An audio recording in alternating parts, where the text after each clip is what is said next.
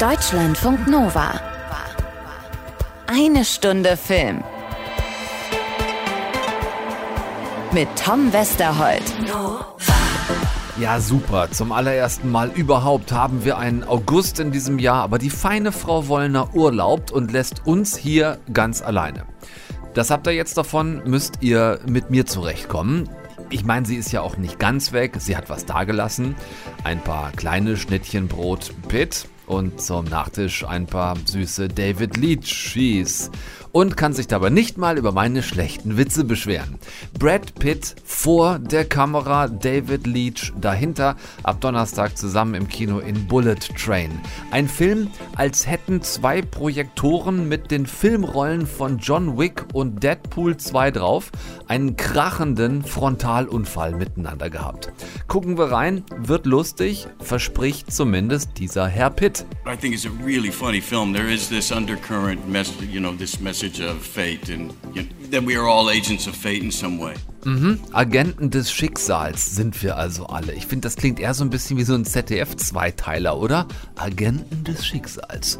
Seien Sie auch nächste Woche wieder dabei, wenn die Agenten des Schicksals am Starnberger See. Nun denn, ihn hat uns die Wollnasche, wie gesagt, dagelassen, genau wie den Leech und auch das Mädel. Verzeihung, ich muss das richtig gendern. Den Mädel. Bjane mit Vornamen. Buba im Film auch heute bei uns. Das Schöne ist, dass ich am Anfang eben immer auf äh, äh, Ernie äh, Berthold reduziert wurde. Dann haben viele Leute Mord mit Aussicht irgendwie den, den Dietmar irgendwie in mir erkannt. Und jetzt äh, wissen die Leute mittlerweile aber meinen Namen. Sie sind doch der Schauspieler äh, Björn äh, Mädchen oder so. Buba ist ein Spin-off von How to Sell Drugs Online Fast. Ab morgen schon, 3. August auf Netflix. Buba also im Stream, Biane hier bei uns. Und ich habe dann auch noch eine hübsche Kleinigkeit für euch. Kids Run. Das ist auch so ein ja, kleiner Pandemiefilm, der vielleicht letztes Jahr, als er dann nur digital rausgekommen ist, so ein bisschen unterging. Nächste Woche könnt ihr ihn dann im ZDF nachholen. Richtig schön, klassisch Fernsehen, abends 22.45 oder halt, äh, ja, in der Mediathek, mein Gott. Zuerst aber ein geschossschneller Hochgeschwindigkeitszug in Japan, der genau deshalb sogenannte Bullet Train. Hier allerdings ein Exemplar voll sehr stranger Typen. Oh, Lemon. Tangerine. Du blutest, Mann. Oh, ist nicht meins, Mann. Ist nicht deins. Ja, nein, ich blute nie. Dann lass deine Jacke schön offen, damit sich alle dran satt sehen können. Naja, aber ich will doch meinen Ja, Schlitz ja. zeigen. Mach die verdammte Jacke zu, damit es keinem auffällt, Lemon. Diese zwei sind Lemon und Tangerine, gespielt von Brian Tyree Henry und Aaron Taylor Johnson. Zwei Auftragskiller, die eigentlich ähm, einen einigermaßen simplen Job haben. Den Sohn eines Mafia-Bosses sicher nach Hause bringen. Check, der sitzt nämlich genau neben ihnen.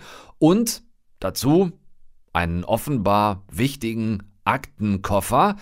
Check, den, äh, Moment. Ach so. Ja gut, den hat jetzt allerdings gerade Brad Pitt. Also, was ist in dem Koffer? Fragst du mich das wirklich? Du weißt, was in dem Koffer ist. Ah, Geld. Es ist immer Geld. Brad Pitt ist in diesem Zug hier Ladybug, also Marienkäfer. Das ist sein Codename, weil er, na hubala, auch ein Auftragskiller ist. Von denen, stellt sich heraus, sind plötzlich ungewöhnlich viele in genau diesem einen japanischen Bullet Train. Auf Japanisch übrigens Shinkansen heißt wiederum auf Deutsch übersetzt so viel wie nicht kaputter ICE. Gemütliche 320 km/h in der Spitze. Dieser hier fährt von Tokio Richtung Kyoto, was übrigens Anagramme füreinander sind. Wusstet ihr das? Mir ist das tatsächlich erst jetzt beim Schreiben nochmal so aufgefallen. Nehmt die beiden Silben von Tokio, setzt die zweite vor die erste, habt ihr Kyoto. Nein, doch.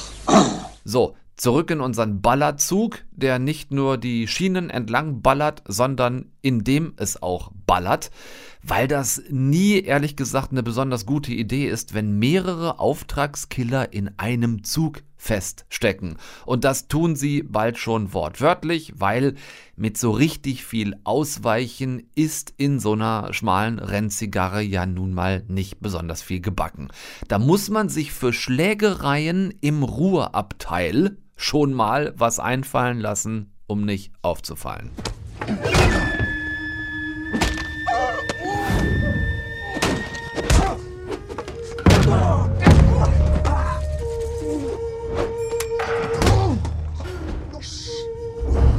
So, die Damen, die Herren, das ist genug Inhalt ähm, mit Killern in einem Zug, einem Koffer voller Geld, einem Mafia-Boss und dessen Sohn, die alle irgendwie eine Rolle spielen, denn ihr habt hoffentlich genau hingehört und mitbekommen, dass der Papa eben gerade gesagt hat, da muss man sich für Schlägereien im Ruheabteil schon mal was einfallen lassen, um nicht aufzufallen. Denn genau an dieser Stelle wird ein Schuh draus, der wie angegossen sitzt. Dieser Profi-Killer Bullet Train Film ist nämlich von David Leach. Und was hat der vorher gemacht?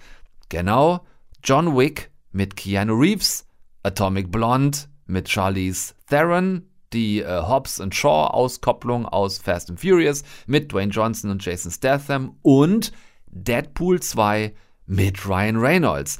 Und wenn ihr den Ton von Bullet Train bis jetzt noch nicht ganz gerochen habt, ich sag mal, dieser Furz hier riecht gewaltig nach der quasi perfekten Mischung aus John Wick und Deadpool, gespickt mit so ein bisschen Atomic Blonde und mit der Geschwindigkeit aus Fast and Furious.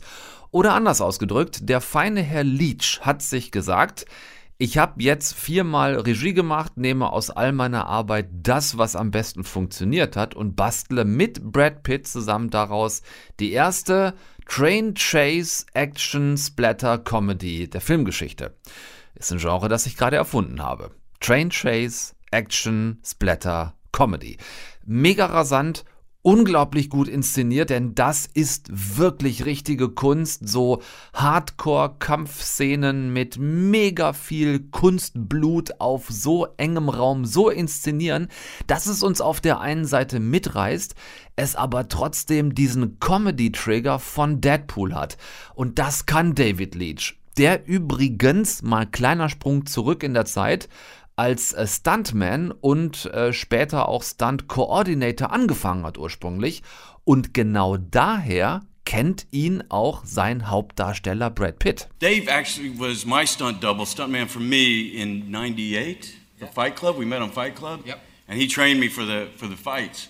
And it worked so well. We went on to a bunch of other films. And then he left me. And, and now it's come back around for full circle, so it's really nice for me to, um, to have him as the boss. Ja, so war's. David Leach hat Brad Pitt damals Ende der 90er für Fight Club trainiert, war seitdem lange Zeit dessen Stunt-Trainer und auch Stunt-Double und jetzt für diesen Film erstmals, wie äh, Pitt auf der Pressekonferenz hier in Berlin meinte, sein Boss. Im Film geht es dann viel um die Frage, was ist Schicksal, was ist Glück, was ist Pech und wie viel davon haben wir selbst in der Hand. Also Stichwort Self-Fulfilling Prophecies ähm, oder auch Stichwort äh, Codename Ladybug bei Pitts Figur. Ne? Marienkäfer, Punkte auf dem Rücken bringen Glück und so weiter. Und äh, das hat er auch in Berlin erzählt.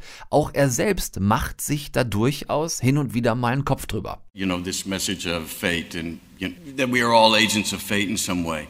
I, I tend to lean this way. I tend to believe this way. I, I, this is something I argue with myself a lot. I don't know, you know, how much is fate, you know, like we're puppets in some bigger play, or how much is, you know, personal will. Und außerdem meinte Pitt Brett, er hätte sowieso gerade nichts Besseres zu tun gehabt, weil dieses Skript zum Film mitten im lockdownigsten Lockdown der Pandemie auf seinem Schreibtisch gelandet wäre. The script came along at that really dark period of lockdown before we had vaccinations, before we, we didn't know how we were going to get out.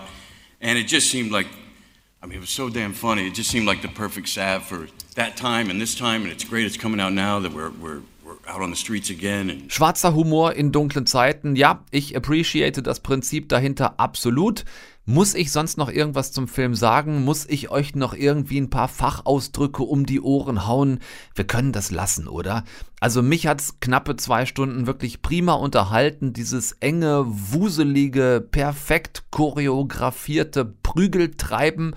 Ähm, ich mag's aber auch, wenn's Graphic Novel mäßig drüber ist, wenn Filmblut anfängt, die Kameralinsen wie eine Leinwand zu bemalen, äh, wenn das dann einfach auch so stilistisch schön aussieht, wenn das was Kunstvolles hat. Siehe zum Beispiel John John Wick, so Blutspritzer, äh, ein bisschen als verlängerter Arm der Action-Szene. Und das dann, wie gesagt, mit dem Humor aus Deadpool, da wisst ihr eigentlich Bescheid. Mehr will ich dazu nicht spoilern, auch die ganzen Cameos nicht. Es sind wirklich einige drin und sie sind allesamt lustig, allesamt gut. Danke David Leach für absolut gelungenes Popcorn-Kino äh, und um sich persönlich zu bedanken, weil wir sehr freundliche Menschen sind, haben wir ihm ja auch die liebe Anna auf den Hals gehetzt und hat sich direkt in der allerersten Sekunde mega beliebt bei ihm gemacht, nämlich mit der Einstiegsfrage, wie blöd genau er eigentlich ist. Shooting the movie, have you ever thought on set a film in a train How Stupid Am I? I did. And, um, you know, Kelly McCormick, my creative producer and my wife, um, was really passionate about the project. And she read it and she's like, this is a great challenge. And she's like, every time you challenge yourself with um, a choreography puzzle, it comes out well. And so, like in Atomic Blonde, we she challenged us. She said, "You know, you always want to do the single seamless shot for seven minutes.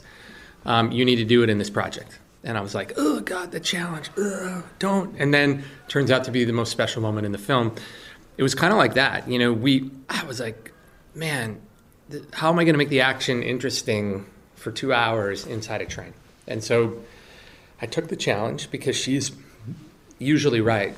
And um, we just started to get more creative because you put yourself into constraints as an artist and you start to, the creative, creativity comes out. At least that's for me.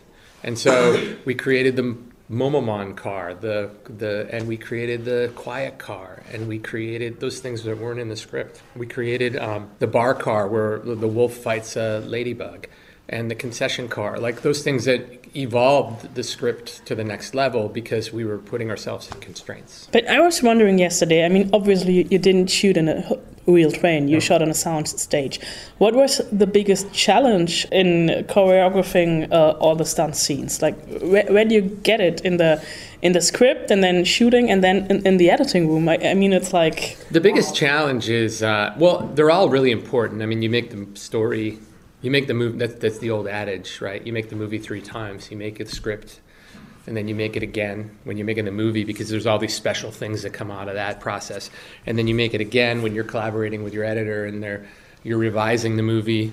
And then out comes the movie. So there were there were moments in each of those things that sort of defined that were special moments in each one of those processes that make Bullet Train what it is. The difficulty, the most difficult part of it was the physical production during COVID, restrictions, height of COVID, no vaccine yet, you know, mask, shield, actors trying to relate in a confined space, dark times. I think everyone was happy to be there, and there was this really positive, cathartic energy, but um, it wasn't. Uh, that was the most challenging part. the movie's also about things you can't control. You have these five assassins in there, and everything gets out of their hands.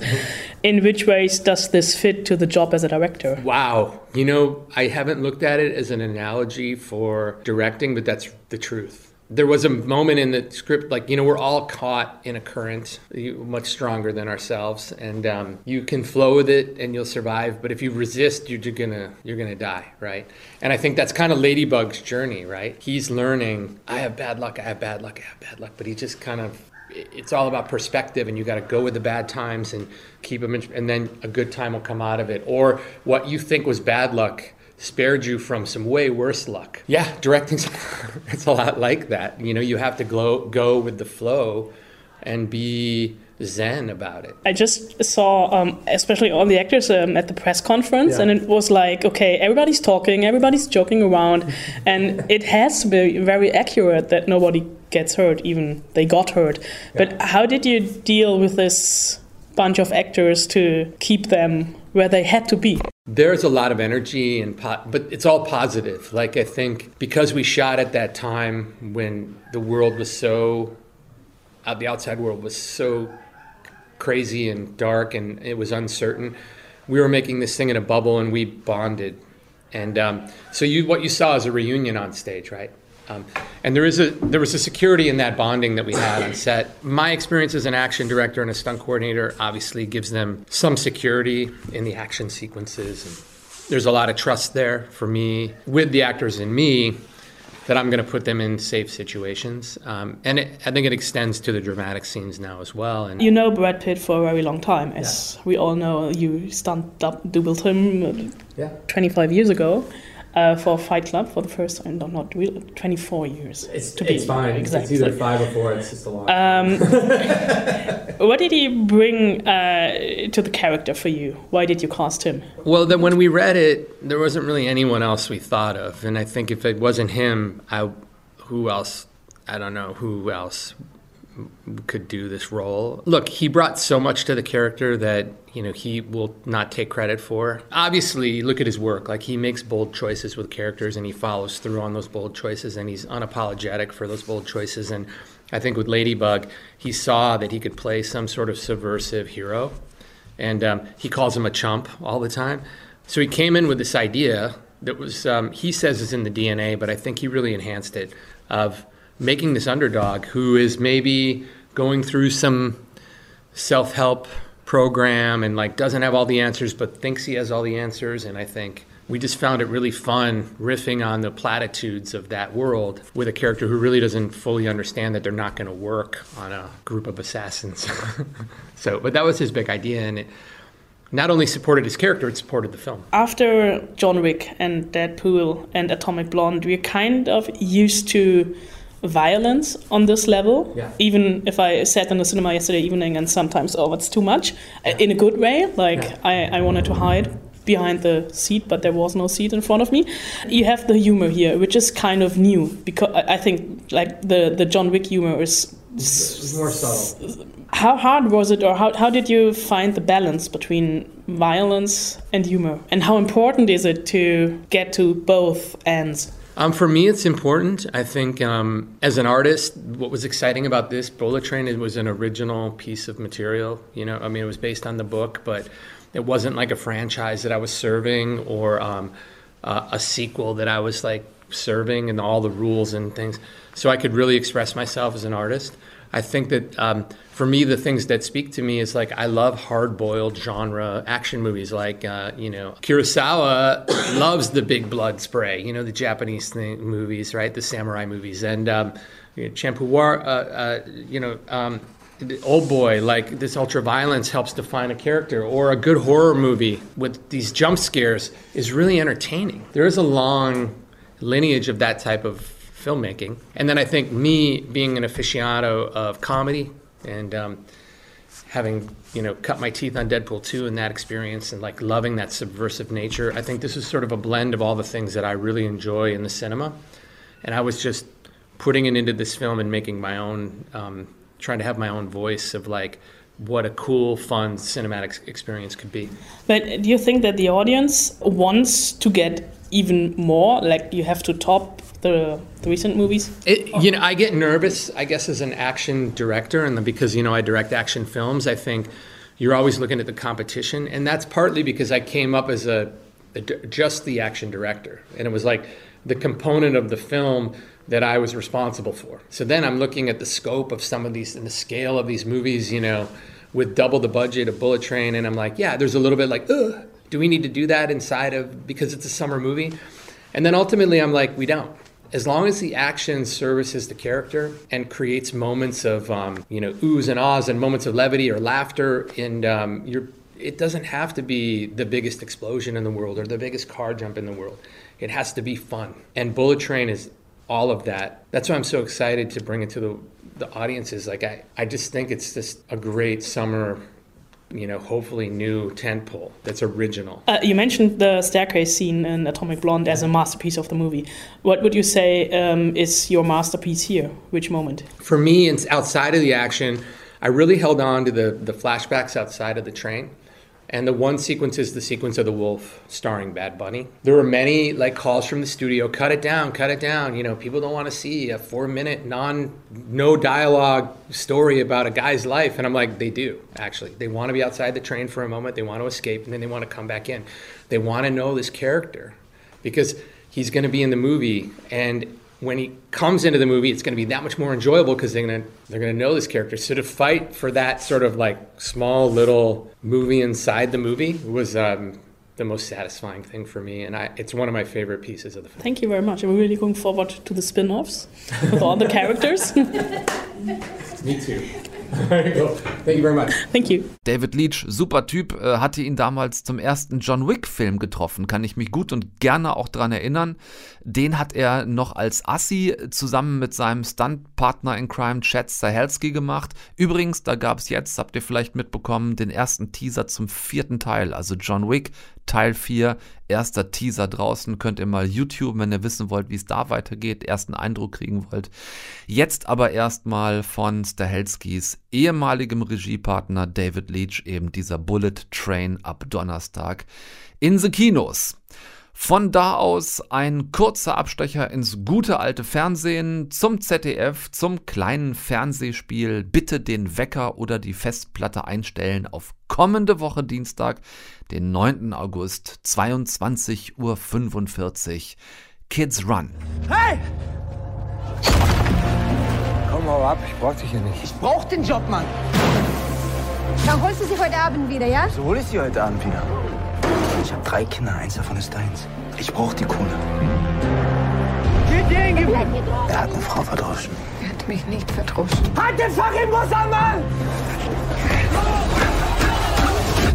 Andy, um den es hier geht, ist gerade mal so Mitte, Ende 20, aber schon dreifacher Vater. Seine beiden älteren Kinder, Nicky und Ronny, sind etwa 10 und 7 und leben bei ihm, vor allem deshalb, weil deren Mutter ein drogenabhängiges psychisches Wrack ist. Das kann man echt nicht anders sagen. Und dann gibt's noch Säugling Fio, die lebt bei ihrer Mutter Sonja und Andy hat sie immer mal zwischendurch bei sich. Das große Problem ist, Andy kommt selbst aus ganz schwierigen sozialen Verhältnissen, hat keine feste Arbeit, jobbt immer auf so Abrissbaustellen oder sortiert Altmetall und kann sich selbst die kleine, völlig verdreckte und schimmelige Wohnung nicht mehr leisten, in der er mit seinen beiden älteren Kindern lebt. Das ist so grob das Setting, das sich Barbara Ott für ihr Spielfilmdebüt 2019 ausgedacht hatte. Das Drehbuch ist nämlich auch von der Regisseurin, da war sie ungefähr Mitte 30. Und ihr vermutlich größtes Glück war es damals, dass sie für diese Rolle des Andy Jannis Niewöhner bekommen hat, den vielleicht einzigen oder mindestens einen von ganz wenigen deutschen Schauspielern, die derart ambivalente und durchaus auch kaputte Charaktere so verdammt verdammt überzeugend spielen können. Da ist er wirklich ganz groß drin. Andy will Sonja zurück, die Mutter seiner jüngsten Tochter Fio, die ist mittlerweile mit so einem extrem zwielichtigen Typen zusammen, ähm, hat Andy aber 5000 Euro von dessen Geld geliehen und ja, weil das dann äh, auffällt, dass die Kohle fehlt, braucht sie sie dringend zurück und da hat Andy die für ihn rettende Idee. Ich brauch dich. Und ich brauche jemanden, der für was bitten kann, Andy. Wenn ich genauso viel Kohle hätte wie der Typ, kommst du dann zu? Klar. Ich hab das Geld bald.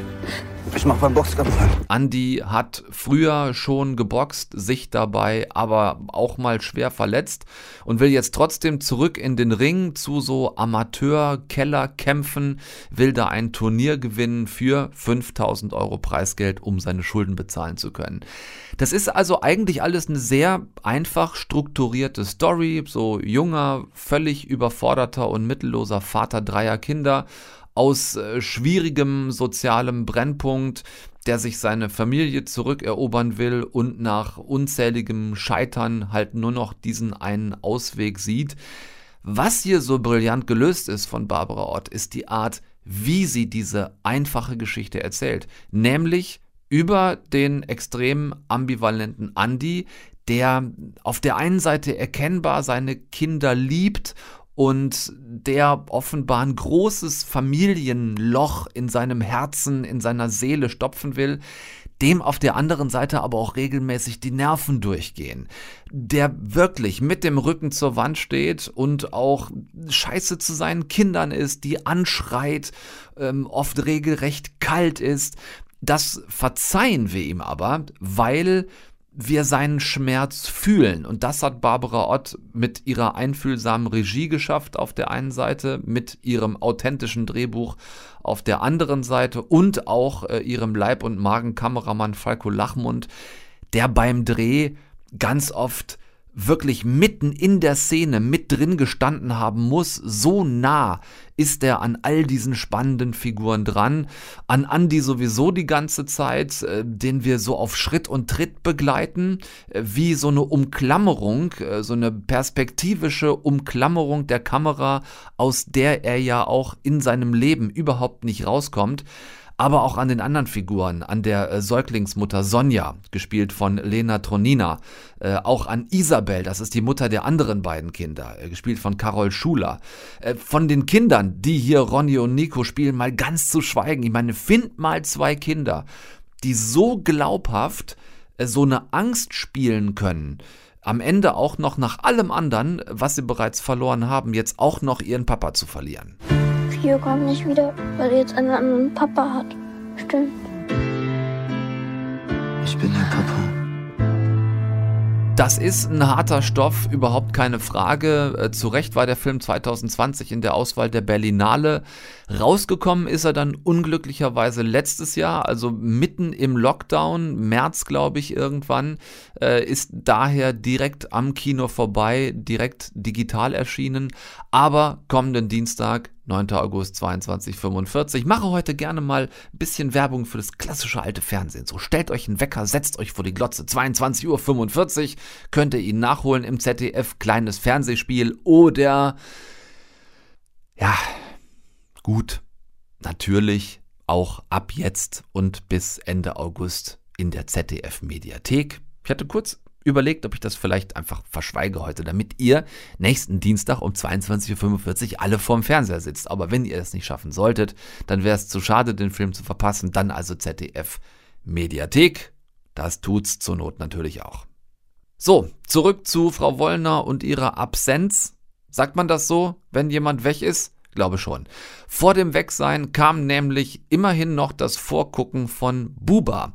Äh, hatten wir letzte Woche schon kurz drüber gesprochen, über How to Sell Drugs Online und sind von dort aus dann aber doch zu King of Stonks abgebogen, weil halt auch dieselben Macher, Bild- und Tonfabrik äh, Köln.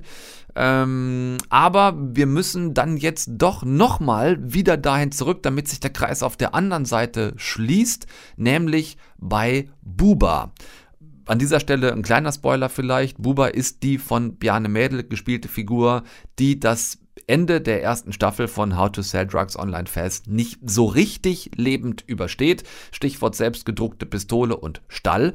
Die Macher fanden die Figur aber so geil, dass sie ihr jetzt einen eigenen Film gemacht haben. Und das ist quasi die Vorgeschichte. Ähm, sie erzählen, wie Buba zu dem wurde, wer er dann war, also wie aus ihm der Gangster und Drogendealer wurde, auf den die Jungs in How to Sell Drugs getroffen sind. Ein lausiger Gangster eigentlich, der eine etwas eigenartige Philosophie verfolgt. Geht es ihm zu gut, muss irgendwas Schreckliches passieren, damit er wieder auf den Boden der Tatsachen zurückgeholt wird. Gute Gefühle kann ich mir gerade echt nicht leisten. Vielleicht suche ich mir irgendjemanden, der mir ein bisschen auf die Schnauze hauen kann. Und wenn es mir schlecht geht, dann passiert Gutes. Willst du jetzt?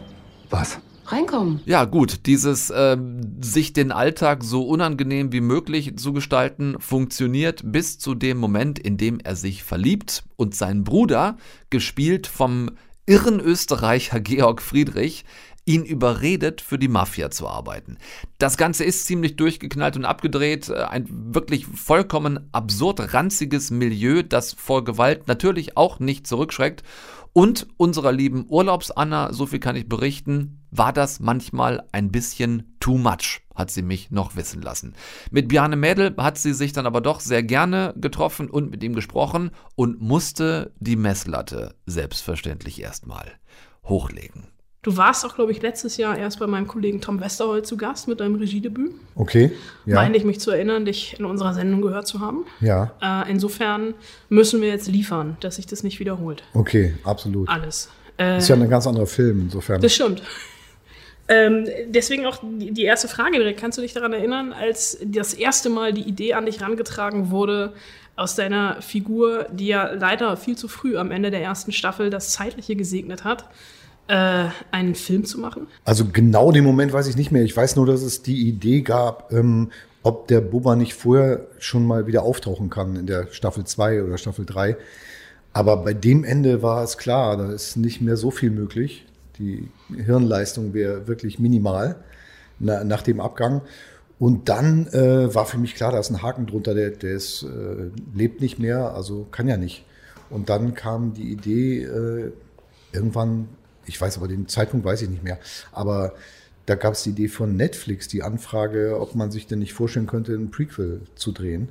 Und ähm, dann war klar, dass Arne da wieder, Arne Feldhusen, die Regie übernimmt. Das, die, die Grundidee wurde mir dann irgendwie ziemlich schnell erzählt von diesem äh, Karma, äh, dass man immer möglichst ähm, nichts Positives erlebt, weil dann andere äh, Leute darunter leiden müssen. Und diese Grundidee fand ich schon irgendwie so kurios und gut und mochte auch die Figur da, Bubba, äh, aus der Serie gerne. Und äh, dann war ziemlich schnell klar, dass ich da große Lust zu hätte, das, das zu machen. Was ist denn für dich das Besondere an der Figur? Ja, irgendwie diese, diese Mischung zwischen einem männlichen, brutalen Charakter und aber einer sehr tollen Naivität. Also irgendwie, der hat was Kindliches, äh, Verträumtes. Und dann mochte ich sehr gerne, ich wurde vorhin gefragt, ist das ein, ein Drama oder eine Komödie? Und äh, mir ist vorhin die Antwort nicht eingefallen, aber hier jetzt exklusiv, es ist einfach eine Liebesgeschichte, eine ganz tolle Liebesgeschichte. Ähm, vielleicht ein bisschen schräg, ein bisschen anders, aber es geht um seine erste große Liebe, die er wieder trifft und in die er sich erneut verliebt und ähm, traut sich nicht, diese Liebe zu leben, weil er immer Angst hat, dass dann was Schlimmes passiert. Und dieser Kampf, der da in ihm tobt, äh, der macht auch ganz viel diese Figur aus. Und was ist für dich da schauspielerisch die Herausforderung? Oder der Reiz? Also Herausforderung klingt ja so nach. Naja, es war insofern interessant als Herausforderung, dass bei der Serie hatte ich ja nur so ein paar Drehtage und die Figur musste sehr schnell, sehr prägnant sein. Und ähm, da war der doch fast comicartig angelegt. Also wir haben eine dicke Nase mir ins Gesicht gemacht und äh, mir die Augenbrauen rasiert und, und versucht, den so ähm, auffällig wie möglich zu machen. Und jetzt aber eine realistische Figur draus zu bauen für, für so einen ganzen Film, das war eigentlich die Herausforderung, dass man dem auch ein bisschen mehr Seele und Innenleben gibt und nicht nur so Äußerlichkeiten. Das war die Herausforderung. Das fand ich spannend.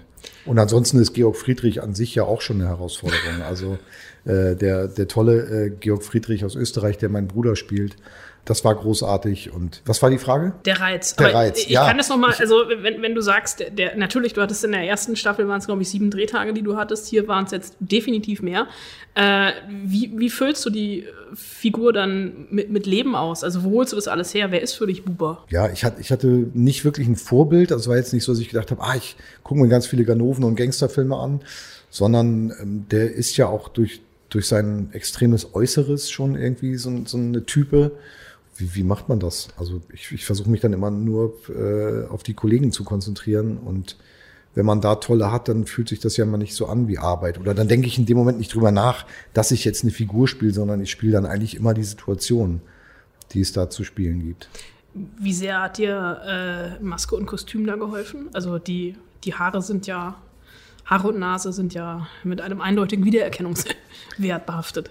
Ja, wir haben auch echt überlegt, ob man die Entwicklung dahin zeigt, indem man sagt, er ist vorher vielleicht dunkelhaarig und noch gar nicht blondiert und kriegt vielleicht die Nase gebrochen und die ist deshalb so dick. Aber ähm, wir wollten halt von Anfang an auch so einen Wiedererkennungswert haben, ne? weil der eben äh, diese Figur in der Serie gemocht wird und die Leute, die How to Sell Drugs geguckt haben, den, den so mochten, ähm, haben wir uns dann äh, ziemlich schnell entschieden, dass der so aussehen soll, wie er auch in der Serie aussieht. Das heißt, auch im Bauch haben wir, haben wir äh, mir erlaubt, äh, drauf zu futtern und äh, dann die Haare, die Nase, das, das hilft alles enorm. Ne? Also ich mag das immer gern, mich zu verwandeln und sobald ich dann so einen dicken Schnauzer im Gesicht habe, äh, fühle ich mich sowieso dann nicht mehr privat, wenn ich morgens dann in der Maske in den Spiegel gucke.